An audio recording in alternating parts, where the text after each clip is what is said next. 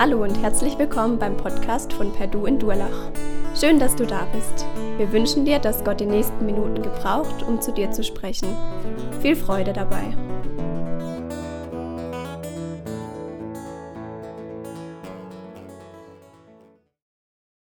So, guten Morgen. Ich freue mich, dass ihr alle da seid und mit uns den Gottesdienst feiert. Es geht hier heute bei unserer fortlaufenden Reihe Gewissheiten für, Gottes, für Gotteskinder um dieses Unterthema Das Böse ist besiegt.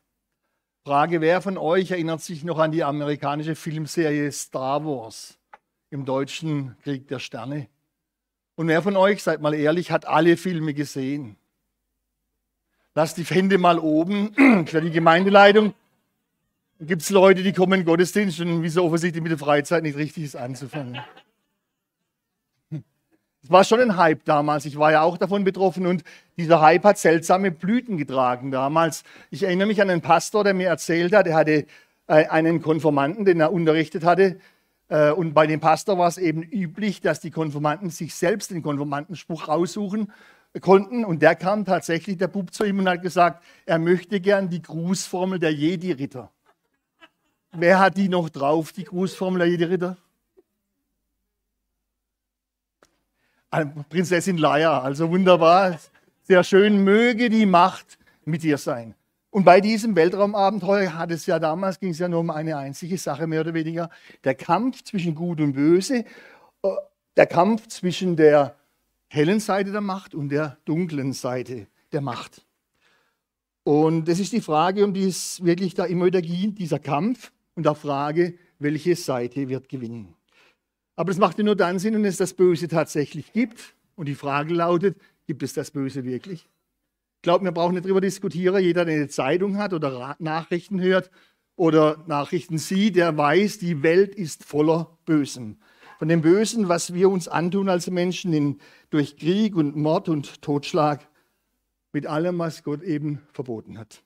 Und ich möchte dieser Frage jetzt nachgehen, äh, unserem Thema nachgehen mit drei Fragestellungen. Gehst mal bitte noch weiter. Ah, und noch weiter. Hat der Thomas schon vorgelesen. Und noch mal eins weiter. Ach, schade. Jetzt noch die Fragestellung. Eins weiter noch. Danke. Die Frage, in der ich unserem Thema nachgehen möchte, ist erstens, wer verführt uns Menschen zum Bösen? Zweitens, wie werden wir vom Bösen versucht? Oder, und drittens, wie können wir widerstehen? Fangen wir wie immer mit dem ersten an. Wer verführt uns Menschen zum Bösen? Auch die Bibel, das geoffenbarte Wort Gottes, kennt das Böse. Und die Bibel kennt es nicht nur als philosophisches Prinzip, das ist mir ganz wichtig, sondern eben als den Urheber des Bösen in dieser Schöpfung, als den Bösen in Person. Seinem Verhalten entsprechend nennt die Bibel ihn den Feind des Menschen, als er gilt als Satan, als der Ankläger, er gilt als Teufel, der Durcheinanderwerfer, er gilt als Versucher, als Vater der Lüge, als Mörder, als großer Drache oder alter Schlange. Und er gilt als der, der umhergeht, wie ein brüllender Löwe und sucht, wenn er verschlingt. Und er gilt auch als der Engel, der sich als ein Engel des Lichts verstellt. Das alles sind die Namen vom Teufel. Eigentlich war er ursprünglich Luzifer, der größte und schönste Engel, der Cherub Gottes, der in unmittelbarer Nähe Gottes seinen Dienst verrichten durfte. Und diese hohe Stellung hat ihn hochmütig gemacht. Er hat sich überhoben und er wollte sein wie Gott. Er zettelte eine Revolte an im Himmel und riss in diese Revolte hinein immerhin ein Drittel aller Engel Gottes. Und seit diesem Zeitpunkt treiben diese Engel Gottes als Dämonen zusammen mit ihm ihr Unwesen. Ganz wichtig, Satan hasst Gott. Und er hasst alles, was zu Gott gehört. Er hasst auch uns, Gottes Kinder. Und mir ist es wichtig, liebe Geschwister, der Satan ist keine Witzfigur. Er ist auch keine Märchenfigur. Er ist auch keine Erfindung der Kirche, um uns Menschen Angst zu machen.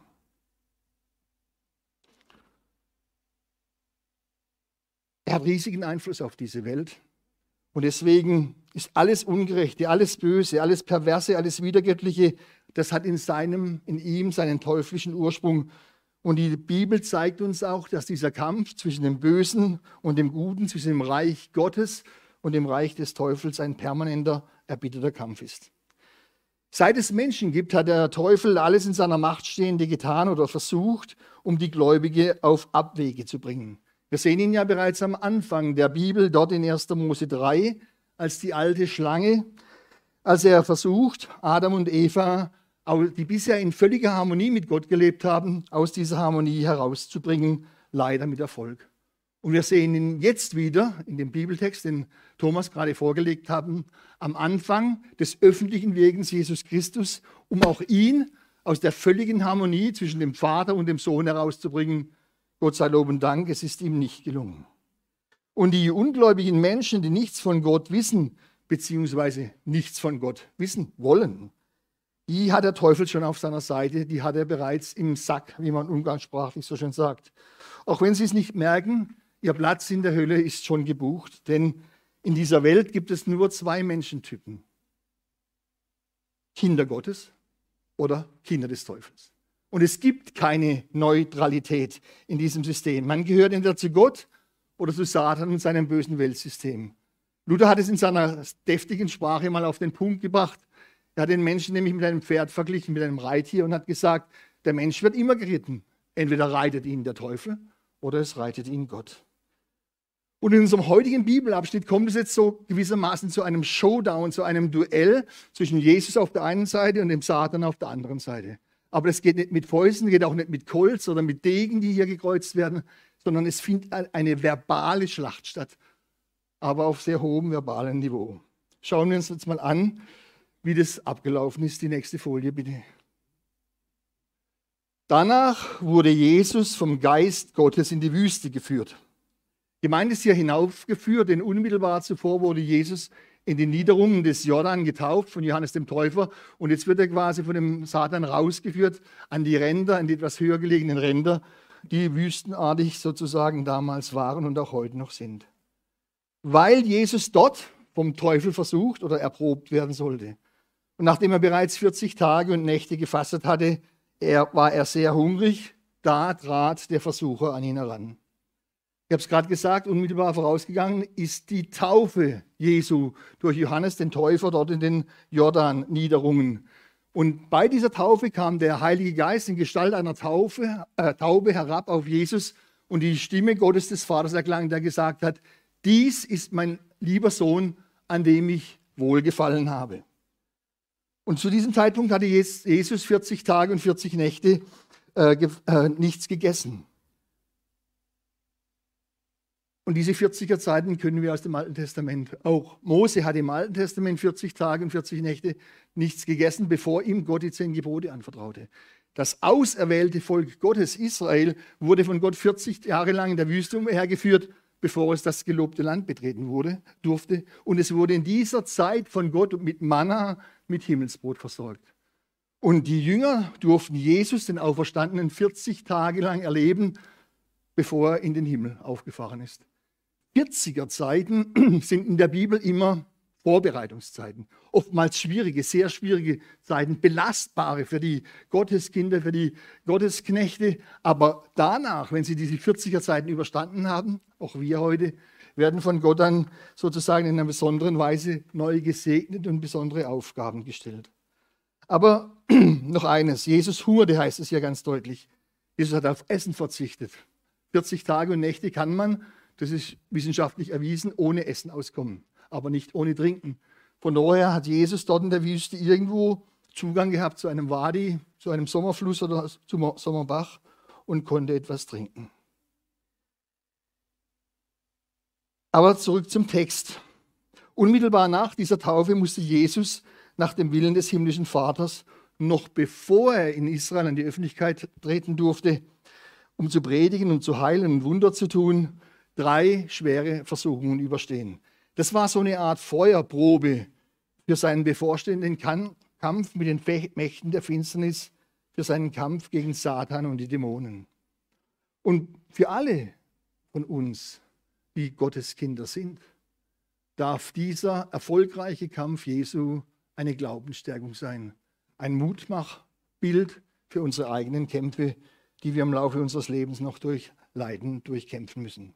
Und deswegen heißt es auch im Brief an die Hebräer so schön, Hebräer 2, Vers 18, und weil er, nämlich Jesus selbst gelitten hat und Versuchungen ausgesetzt war, kann er denen helfen, die ebenfalls Versuchungen ausgesetzt sind. Oder in Kapitel 4, Vers 15, Jesus ist ja nicht ein hoher Priester, der uns in unserer Schwachheit nicht verstehen könnte. Vielmehr war er genau wie wir, Versuchungen aller Art ausgesetzt, allerdings mit dem entscheidenden Unterschied, dass er ohne Sünde blieb. Jesus versteht dich nicht nur, er, er hilft dir, das ist mir ganz wichtig in solchen Situationen. Und dass Jesus auf die Versuchung des Satans nicht hereinfiel, war keine Selbstverständlichkeit. Denn auch Jesus musste erst den Gehorsam gegenüber Gott dem Vater lernen. Und es ist daher ein Wunder, dass er sündlos blieb. Überlegt schon allein die Tatsache, dass sich Satan selbst die Mühe gemacht hat, gegenüber Jesus als Versucher aufzutreten und diese Aufgabe nicht an irgendeinen nachgeordneten Dämonen weiterdelegiert hat, zeigt, dass die Chance bestand, dass Jesus fällt und dass er in die Sünde fällt. Es ist ein Beweis dafür, dass Jesus nicht nur wahrer Gott war, sondern eben auch wahrer Mensch und damit zur Sünde fähig war. Wäre das nicht gewesen, hätte der Satan selbst sich niemals die Mühe gemacht, da persönlich zu erscheinen. Und dass Jesus wahrer Mensch war, wird an dieser Stelle auch daran deutlich, dass er dieses menschliche Gefühl von Hunger hatte. Hierbei fällt auf, dass Jesus vom Geist Gottes, also vom Heiligen Geist, in die Wüste geführt wurde, weil er dort vom Teufel versucht bzw. erprobt werden sollte. Daran wird für uns heute deutlich, liebe Geschwister, dass jede Versuchung entweder vom dreieinigen Gott zugelassen oder sogar von ihm selbst herbeigeführt wird. Aber Gott selbst führt niemals jemanden in Versuchung. Aber Gott bedient sich, wie bei Hiob im Alten Testament, so auch in diesem Augenblick, in seiner göttlichen Souveränität für seine göttlichen Zwecke in dieser Versuchung dem Satan. Er muss ihm dienen. Und Gott allein bestimmt auch, wie weit die jeweilige Versuchung gehen und wie lange sie dauern darf. Bei Hiob können wir ganz deutlich sehen, wie klar Gott das Handeln des, Hiob, äh, des Satans bei Hiob eingegrenzt hat. Auch hier in Matthäus 4 liegt die völlige Kontrolle der Ereignisse allein bei Gott. Denn es ist ja am Anfang der Geist Gottes, der den Jesus in die Wüste führt. Und es ist am Ende sind es die Engel Gottes, die Jesus nach seinem Sieg über den Satan wieder dienen. Und deswegen, Gott kontrolliert das Böse in seiner göttlichen Souveränität und in seiner Allmacht vollkommen. Auch dann, wenn wir Menschen den Eindruck haben, dass die Kette, die Gott seinem Kettenhund Satan lässt, viel zu lang ist. Gott kontrolliert das Böse und damit auch den Bösen in seiner Souveränität und Allmacht vollkommen. Auch dann, wenn wir bei uns persönlich die Führungen, die Gott zu uns führt, die Zulassungen nicht verstehen, weder bei uns noch bei anderen, sondern des Ersten der Ewigkeit bei Gott verstehen werden. Jetzt kann man sich natürlich die Frage stellen, warum führt denn Gott uns Menschen überhaupt in Versuchung? In dieser Versuchung oder in den Versuchungen wird unser Glaube an Gott eben geprüft. Geprüft, ob er echt ist, ob er belastbar ist. Und wenn wir diese Prüfungen bestanden haben, dann werden wir wie hier oder wie jetzt Jesus aus der jeweiligen Versuchung innerlich gestärkt und gesegnet hervorgehen für neue Aufgaben. Die nächste Folie bitte. In den Versen 2 und 3 wird uns beispielhaft gezeigt, wie bzw. wann der Versucher uns Menschen angreift, nämlich in unseren schwachen Stunden. Erst nachdem Jesus 40 Tage und 40 Nächte nichts gegessen hatte, und zweifellos schrecklichen Hunger hatte, da ist erst der Satan an ihn herangetreten, um ihn zu versuchen. Denn in Notsituationen sind Menschen besonders anfällig für seine gefährlichen Einflüsterungen. In solchen Notsituationen unterbreitet er uns falsche Lösungsvorschläge für unsere Sorgen und Probleme. Oder er macht uns ganz einfach mutlos und verzagt und verzweifelt, sodass wir selbst überhaupt keinen Ausweg mehr sehen für uns oder andere. Und deswegen möchte ich hier drei Dinge festhalten. Erstens, Versuchungen des Teufels und seiner Dämonen haben immer das Ziel, uns Gotteskinder von Gott zu trennen. Und sie versuchen damit, uns vom Gehorsam gegenüber Gott und seinem Wort abzubringen. Und zweitens, dort, wo der Heilige Geist im Leben eines Gotteskindes wirkt, erleben wir eben nicht nur Triumphe und ein immer siegreiches Glaubensleben, wir schreiten nicht von einem Wunder zum anderen, wie es uns manchmal die Halleluja-Christen so vormachen wollen. Nein, leider nein. Oft führt unser Weg Jesu nach zuerst nämlich nach unten. Führt durch Leid, durch Not, durch Prüfungen, durch Anfechtungen und Versuchungen, ja sogar durch Krankheiten. Und drittens, der wahre Christus ist und bleibt ein Christus des Leidens, der immer wieder Versuchungen zu bestehen hatte.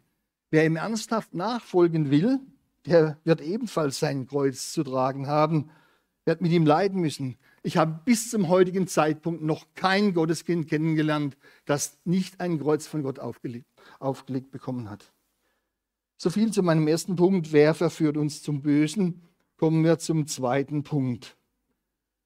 Wie werden wir vom Bösen versucht? Schauen wir, wie das Duell weitergeht. Äh, zunächst die erste Versuchung. Steine sollen in Brot verwandelt werden. Da trat der Versucher an ihn heran und sagte, wenn du Gottes Sohn bist, dann befiehl, dass diese Steine hier zu Brot werden. Aber Jesus gab ihm zur Antwort, es heißt in der Schrift, der Mensch lebt nicht nur vom Brot, sondern von jedem Wort, das aus dem Mund Gottes kommt. Das kleine Wörtchen wenn, das hier in Vers 3 steht, müsste eigentlich weil mit weil übersetzt werden. Denn der Teufel bezweifelt, bezweifelt keineswegs, dass Jesus der Sohn Gottes ist. Aber der Teufel wollte ihn durch diese Suggestivfrage dazu verleiten, gegen Gottes Plan zu handeln und sich genau der göttlichen Macht zu bedienen, die Jesus durch seine freiwillige Menschwerdung ja abgelegt hat.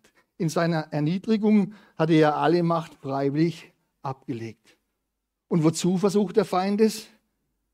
Er tat es, um Jesus aus der innigen Verbindung zum himmlischen Vater herauszulösen. Genau das will Gott auch bei uns Gotteskinder erreichen, bei dir und auch bei mir. Es bleibt sein Ziel, die Beziehung zwischen Gott und dem einzelnen Menschen zu zerstören, beziehungsweise eine solche Beziehung gar nicht erst entstehen zu lassen.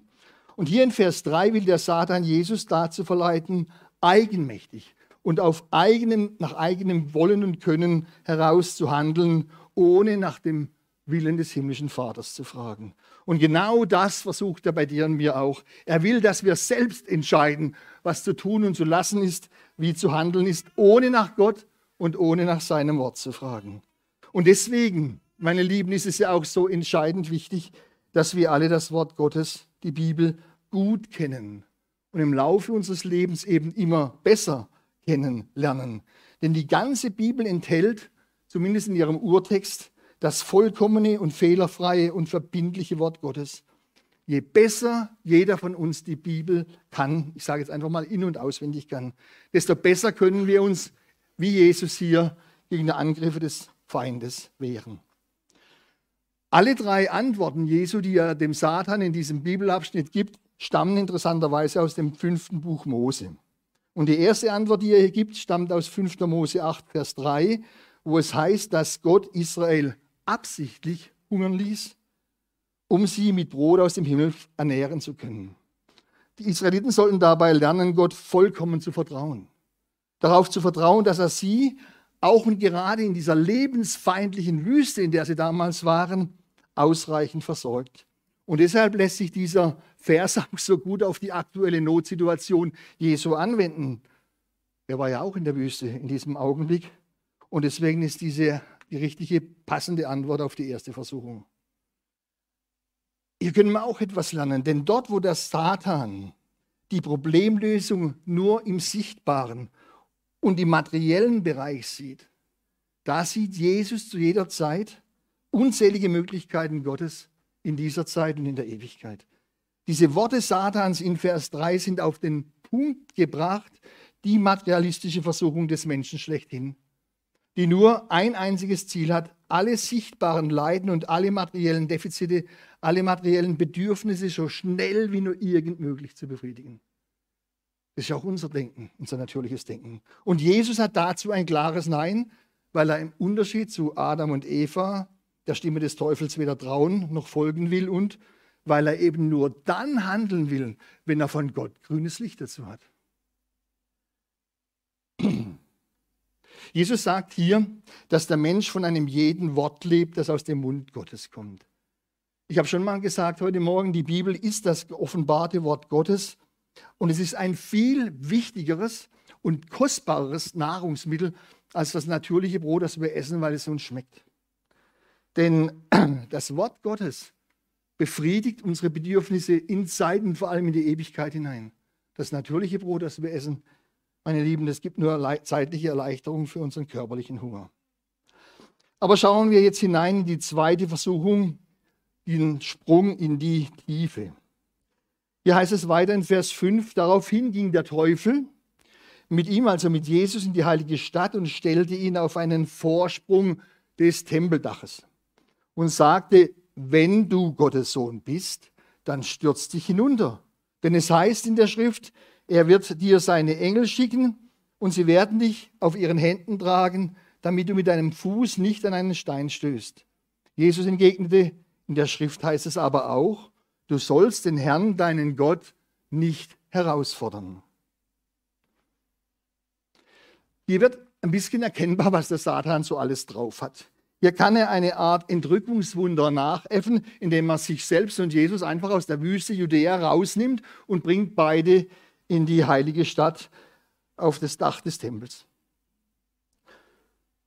Und der hier genannte Vorsprung des Tempeldaches befand sich wohl an der südöstlichen Ecke des Tempelgeländes, der den Rest vom Tempelberg in Jerusalem, wenn er schon mal Bilder gesehen hat, bei weitem übersteigt. Glaubt man dem jüdischen Historiker Flavius Josephus, dann ist die Stützmauer genau an dieser Stelle 140 Meter in die Tiefe hinuntergegangen, hinunter ins Kidrontal. Also das langt dafür, dass man sich alle Knochen bricht, 140 Meter. Und ab dem Moment, als Jesus und der Satan da oben auf dem Dach standen, hat man ihn zweifellos gesehen. Da haben die Menschen, die unter auf dem Tempelgelände waren, die Besucher und die Tempelbediensteten, Jesus Christus dort oben gesehen. Wenn Matthäus an dieser Stelle und äh, Lukas in der Parallelstelle keine Zuschauer erwähnt, bedeutet das nicht, dass es keine gab. Bitte hört man jetzt genau hin, wie geschickt der Satan Psalm 91 zitiert, die Verse 11 und 12, und dabei deren Sinn verdreht. Er sagt hier, er wird dir seine Engel schicken, sie werden dich auf ihren Händen tragen, damit du deinen Fuß nicht an einen Stein stößt. Denn die Aussage, die er hier auf anführt, ist eine Wahrheit, eine biblische Wahrheit, die zunächst Jesus als den Messias gilt, aber auch uns, dass wir völlig auf Gott vertrauen. Aber der Satan will Jesus mit diesem Vers dazu bewegen, Gott zu versuchen. Der Teufel ist ein exzellenter Schriftkenner, der sehr gut weiß, welche Schriftstelle man wann irreführend einsetzen kann. Er setzt mit, dem, mit diesem Zitat genau dort an, wo Gott der Vater sein Wort niemals zurücknehmen würde, nämlich bei seiner Verheißung der Verheißung seiner Treue gegenüber seinem geliebten Sohn, dem Messias Jesus Christus. Denn im Psalm 91, da drin steht eine siebenfache Verheißung dem Sohn Gottes, dem Messias gegenüber. Da sagt nämlich Gott, ich will ihn erretten, ich will ihn schützen, ich will ihn erhören, ich will ihn befreien, ich will ihn zu Ehren bringen, ich will ihn sättigen mit langem Leben, ich will ihm zeigen mein Heil. Hätte Jesus seinen Vater hier beim Wort genommen und wäre gesprungen, dann wäre es ein Sprung vom, Tempelbach, vom Tempeldach ohne die geringste Gefahr für ihn gewesen. Aber Jesus antwortet erneut mit einem Vers aus, dem, aus der Zeit der Wüstenwanderung. 5. Mose 6, Vers 16. Denn er lehnt ein Schauwunder ab. Er will nicht hier die große Show veranstalten, sondern erinnert an die Erfahrungen in Massa, wo die Israeliten den Herrn auf die Probe stellten. Denn die Israeliten forderten damals an, an, von Massa, dass Mose für Wasser sorgen soll, und zwar genau dort, wo es kein Wasser gab. Israel wollte genau dort erreichen, dass sich Gott als ein Gott erweist, der in der Wüste Wasser schenken kann, als einer, der entgegen aller natürlichen Bedingungen Wasser aus einem Felsen fließen lassen kann. Und in der zweiten Versuchung Jesu zielt der Teufel auf etwas ganz Ähnliches ab. Entgegen aller natürlichen Bedingungen soll Jesus beim Sprung von dieser Tempelspitze ins Kidrontal hinab unverletzt bleiben. Gott soll sich dadurch als ein Gott zeigen, der über alle Naturgesetze steht und sein Sohn, Jesus Christus, der Messias, natürlich auch. Im Anschluss wäre Jesus in Israel und auch weltweit berühmt geworden und seine messianische Herrlichkeit wäre überall bekannt geworden. Aber auf diese Weise hätte Jesus von sich aus und damit eigenmächtig gehandelt und er hätte den himmlischen Vater buchstäblich gezwungen, seine Verheißungen aus Psalm 91 ihm gegenüber einzulösen. Und damit wäre das bisher völlig ungetrübte Vater-Sohn-Verhältnis zwischen Gott dem Vater und dem Sohn zerstört gewesen. Und deshalb, deshalb lehnt Jesus hier auf, also auch den zweiten teuflischen Rat konsequent ab und antwortet, du sollst den Herrn, deinen Gott, nicht herausfordern, sollst ihn nicht versuchen, man könnte auch sagen, du sollst ihn nicht zu einem Test zwingen. Ja, meine Lieben, leider ist der Versucher sehr, sehr clever. Er flüstert auch uns im Verlauf unseres Lebens immer wieder Vorschläge ein, die auf den ersten Blick völlig harmlos wirken. Ja, die manchmal sogar richtig intelligent, richtig klug auf uns wirken. Warum soll man dann nicht essen, wenn man Hunger hat? Warum soll ich mir denn immer alles gefallen lassen? Warum soll ich, nicht, ich mir nicht so viel nehmen, wie ich kriegen kann, auch wenn andere dadurch benachteiligt sind? Warum mutet mir Gott eine solche unschöne und unkomfortable Lebenssituation zu? Warum tut Gott das? Warum tut er jenes nicht? Ich weiß nicht, ob ihr auch solche, ich sage jetzt mal, böse Gedanken und Überlegungen bei euch selbst kennt. Wenn das so ist, bitte ich euch immer zu prüfen, wer uns da etwas in unseren Kopf hinein einflüstert, wer unsere Gedanken, unsere Überlegungen beeinflusst, wer uns belügt und uns in eine falsche Richtung lenken will. Und dass ihr immer das, was uns eingeflüstert wird, diese Überlegungen abgleichen mit dem, was wir aus der Bibel wissen. Wenn es kompatibel ist, okay. Wenn es aber abweicht von dem, was Gott uns in seinem Wort sagt, dann müssen wir es mit aller Schärfe und mit aller Konsequenz zurückweisen, so wie es Jesus hier auch getan hat.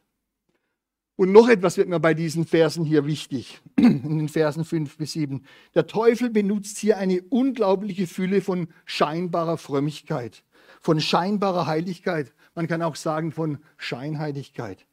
Alles geschieht nämlich in der heiligen Stadt Jerusalem. Und noch dazu geschieht alles auf dem Gelände des heiligen Tempels. Der Versucher bezieht sich auf die Bibel. Er zitiert einen Psalm. Er braucht auch noch, bringt die Engel Gottes ins Spiel bei, seiner, bei seinem Angebot. Und deswegen sage ich, es ist überall dort größte Vorsicht geboten, meine Lieben, wo uns überzogene Heiligkeit und überzogene Frömmigkeit entgegenschlägt.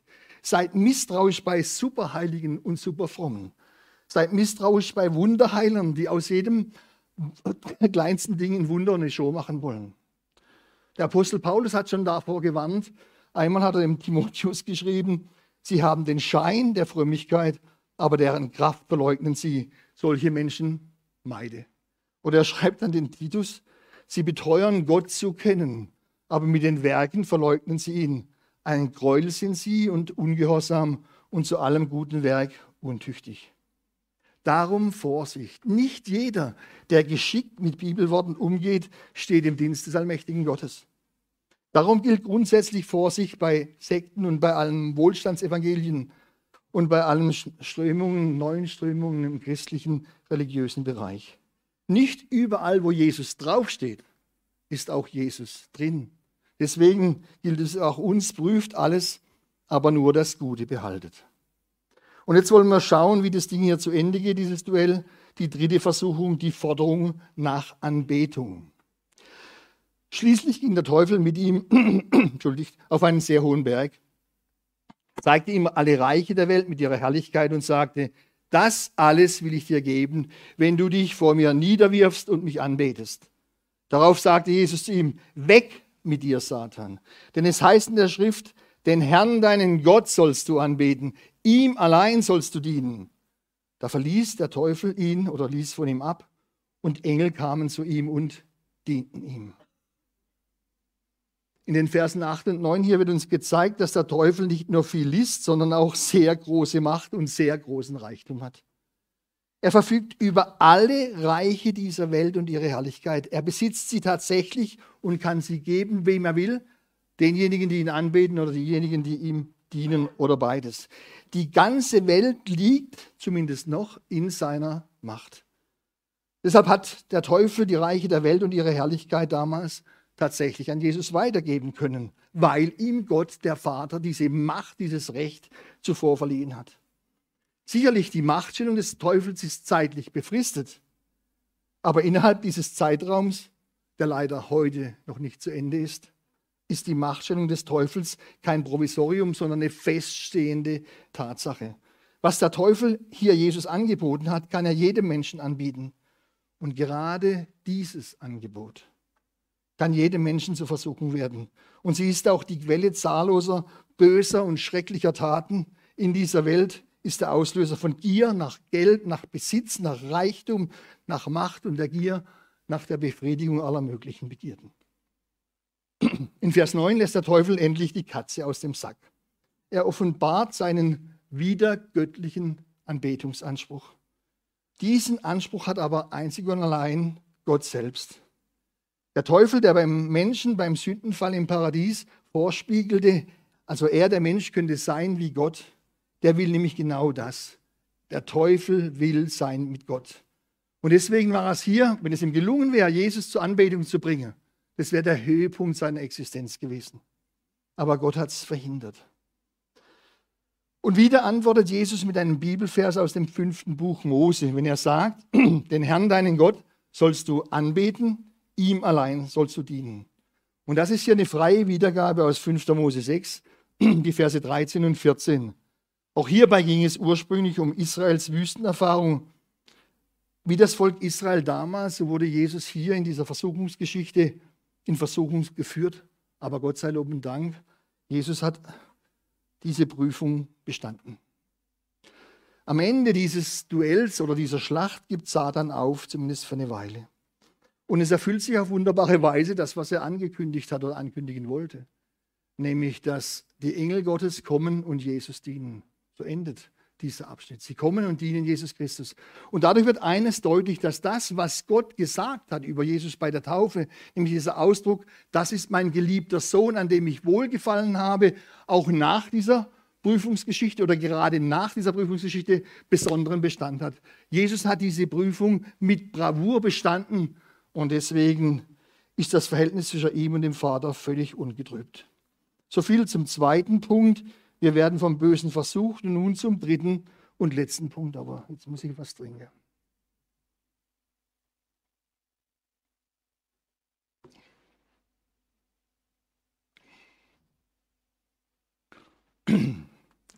Wie können wir widerstehen? Ganz klar die Antwort, nur durch Jesus Christus, nur in Jesus Christus. Und zwar nur deshalb, weil der größte Sieg der Weltgeschichte bereits eine historische Tatsache ist nämlich der Sieg Jesu Christi über alle gottfeindlichen Mächte und Gewalten vor 2000 Jahren am Kreuz von Golgatha. Der Thomas war vorhin so lieb und hat die Verse vorgelegen, die uns das aussagen, aus 2.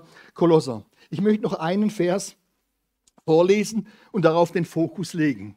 Da heißt es nämlich, und die gottfeindlichen Mächte und Gewalten hat er, also hat Gott entwaffnet und ihre Ohnmacht vor aller Welt zur Schau gestellt. Durch Christus hat er einen triumphalen Sieg über sie errungen. Meine Lieben, mit dieser Entwaffnung ist Satan aber noch nicht vollkommen ausgeschaltet, wie wir unschwer in dieser Welt sehen können Tag für Tag. Aber deswegen können wir auf die dritte Frage, wie können wir widerstehen, ohne Anspruch auf Vollständigkeit, zunächst mal vier Antworten geben. Erstens, bleibt unter der Leitung des Heiligen Geistes. Dort, wo wir in der Nähe Jesu bleiben, da greift uns der Feind nicht an. Beim Bibellesen und beim Beten, wenn wir mit Glaubensgeschwistern zusammen sind, im Gottesdienst, im Hauskreis, wo auch immer, bleibt in der Nähe Gottes und damit in der Wirkung des Heiligen Geistes, dann greift er euch nicht an. Zweitens, stütze dich auf das Wort Gottes. Weder Gefühle doch Verstand helfen in richtigen Versuchungssituationen, sondern eben nur das Wort Gottes, mit dem wir das, was eingeflüstert wird in unseren Kopf, auch vergleichen können. Drittens, verzichte auf Reichtum, Ehre, Anerkennung und Gesundheit, wenn das Gott von dir fordert. Das alles kann uns zu einer großen Versuchung werden und kann uns wegziehen von Gott. Wenn Gott es in, deinen, in dein Leben hinein verordnet, dass du keinen Reichtum hast, keine Ehre, keine Anerkennung und auch noch die Gesundheit verlierst, dann ist es wichtig, dazu tatsächlich, so schwer es ist, ein Ja zu finden und trotzdem Gott ein ganzes Leben lang zu dienen. Viertens, nimm den Sieg Jesu für dich ganz persönlich in Anspruch. Jetzt könnte man natürlich sagen, diese Geschichte, es war irgendwann mal in der Vergangenheit, was geht mich das heute an? Jesus hat den, den Feind besiegt, nicht nur für sich selbst, sondern für uns alle, die seinen Kreuzestod für sich persönlich in Anspruch nehmen. Denn damit hängt auch dieser triumphale Sieg, dieser größte Sieg der Weltgeschichte zusammen. Und das gilt für dich und für mich, wenn wir es für uns persönlich in Anspruch nehmen. Wenn du heute Morgen jetzt zugehört hast, zugesehen hast und dir die Frage stellst, ich weiß gar nicht, ob ich gläubig bin, ich weiß gar nicht, ob ich ein Gotteskind bin, kann ich mich jetzt darauf aufstützen, was der da gerade gesagt hat? Oder gilt mir das nicht? Wenn du nicht weißt, ob du ein Gotteskind bist, dann gebe ich den Rat meiner Mutter, den sie mir von klein auf mir und meinen beiden Geschwistern eingetrichtert hat oder mitgegeben hat. Meine Mutter ist als 16-jährige junge Frau, musste die fliehen mit ihrer Familie aus Schlesien nach Westdeutschland im Winter 46, äh 1944, 45, im sehr kalten Winter. Und die hat dann auf der Flucht und anschließend bei der Internierung in Schlesien wirklich existenzielle Notlagen erlebt. Furchtbare Ängste ausgestanden, Furchtbares erlebt, noch Furchtbareres bei anderen Menschen gesehen. Und die hat immer zu uns gesagt, als Kinder schon, wenn ihr Angst habt, wenn ihr in einer Notsituation seid, wenn ihr keinen Ausweg wisst, dann sprecht laut aus den Namen Jesu. Laut aussprechen. Notfalls könnt ihr es schreien. Jesus, hilf mir. Bitte Hilf mir, Jesus. Und ich habe interessanterweise auch in den Phasen meines Lebens, wo ich nicht im Glauben stand, die gab es tatsächlich leider auch, an diesen Rat habe ich mich immer gehalten. Wenn ich zum Beispiel Albträume hatte, dann habe ich laute Namen Jesus ausgesprochen und es hat geholfen. In den Zeiten bei der Bundeswehr oder später bei der Bank gab es ja auch schlimme Zeiten. Auch dort habe ich den Namen Jesus ausgesprochen. Oder als meine Frau nach dem fünften Kind sich nicht mehr erholen wollte. Sie ist einfach nicht mehr hochgekommen. Meine Schwester hat damals gedacht, es geht zu Ende. Oder wir haben unser fünftes Kind wegen einer ärztlichen Fehldiagnose mal hoch dehydriert mit einer, äh, mit einer Lungenentzündung in die Notaufnahme gebracht. Ich habe dieses Wort verwendet, manchmal, wenn ich im Büro alleine war, laut, wenn ich mit anderen zusammen war, leise. Ich habe es aber auch gebrüllt. Ich bin im Auto schon gesessen und habe gesagt, Jesus, hilf mir und habe dabei aufs Lenkrad getrommelt. Und ich habe erleben dürfen, er hat geholfen. Jesus streckt dir, der du jetzt sagst, ich bin kein Gotteskind, auch heute Morgen die Hand hin und sagt zu dir, ich helfe dir, ich stehe dir bei, ich gebe dir den schweren Weg heraus aus allen Gebundenheiten, heraus aus allen unsichtbaren Fesseln des Satans. Und ich, Reinhard, ich verspreche dir, Jesus wird dich nicht allein lassen. Wenn du ihn um Hilfe bittest, wenn du laut oder leise zu ihm rufst, Jesus, hilf mir, bitte, Jesus, hilf mir, ich brauche dich. Amen. Soll ich noch beten? Ich würde gerne noch beten und bitte euch einfach dazu aufzustehen.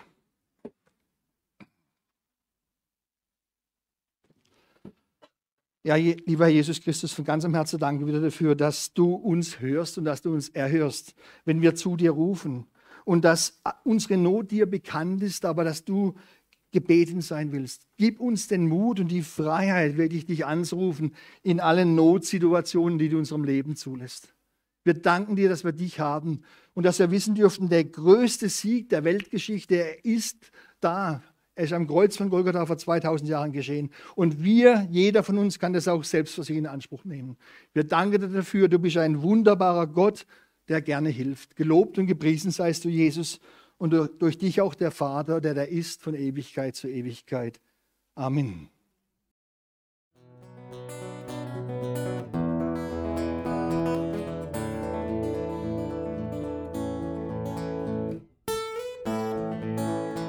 Wir hoffen, der Podcast hat dir weitergeholfen. Falls du noch Fragen hast, besuche gerne unsere Homepage unter www.per-du.church. Hier findest du alle wichtigen Infos zur Gemeinde und zum Glauben. Tschüss und bis zum nächsten Mal.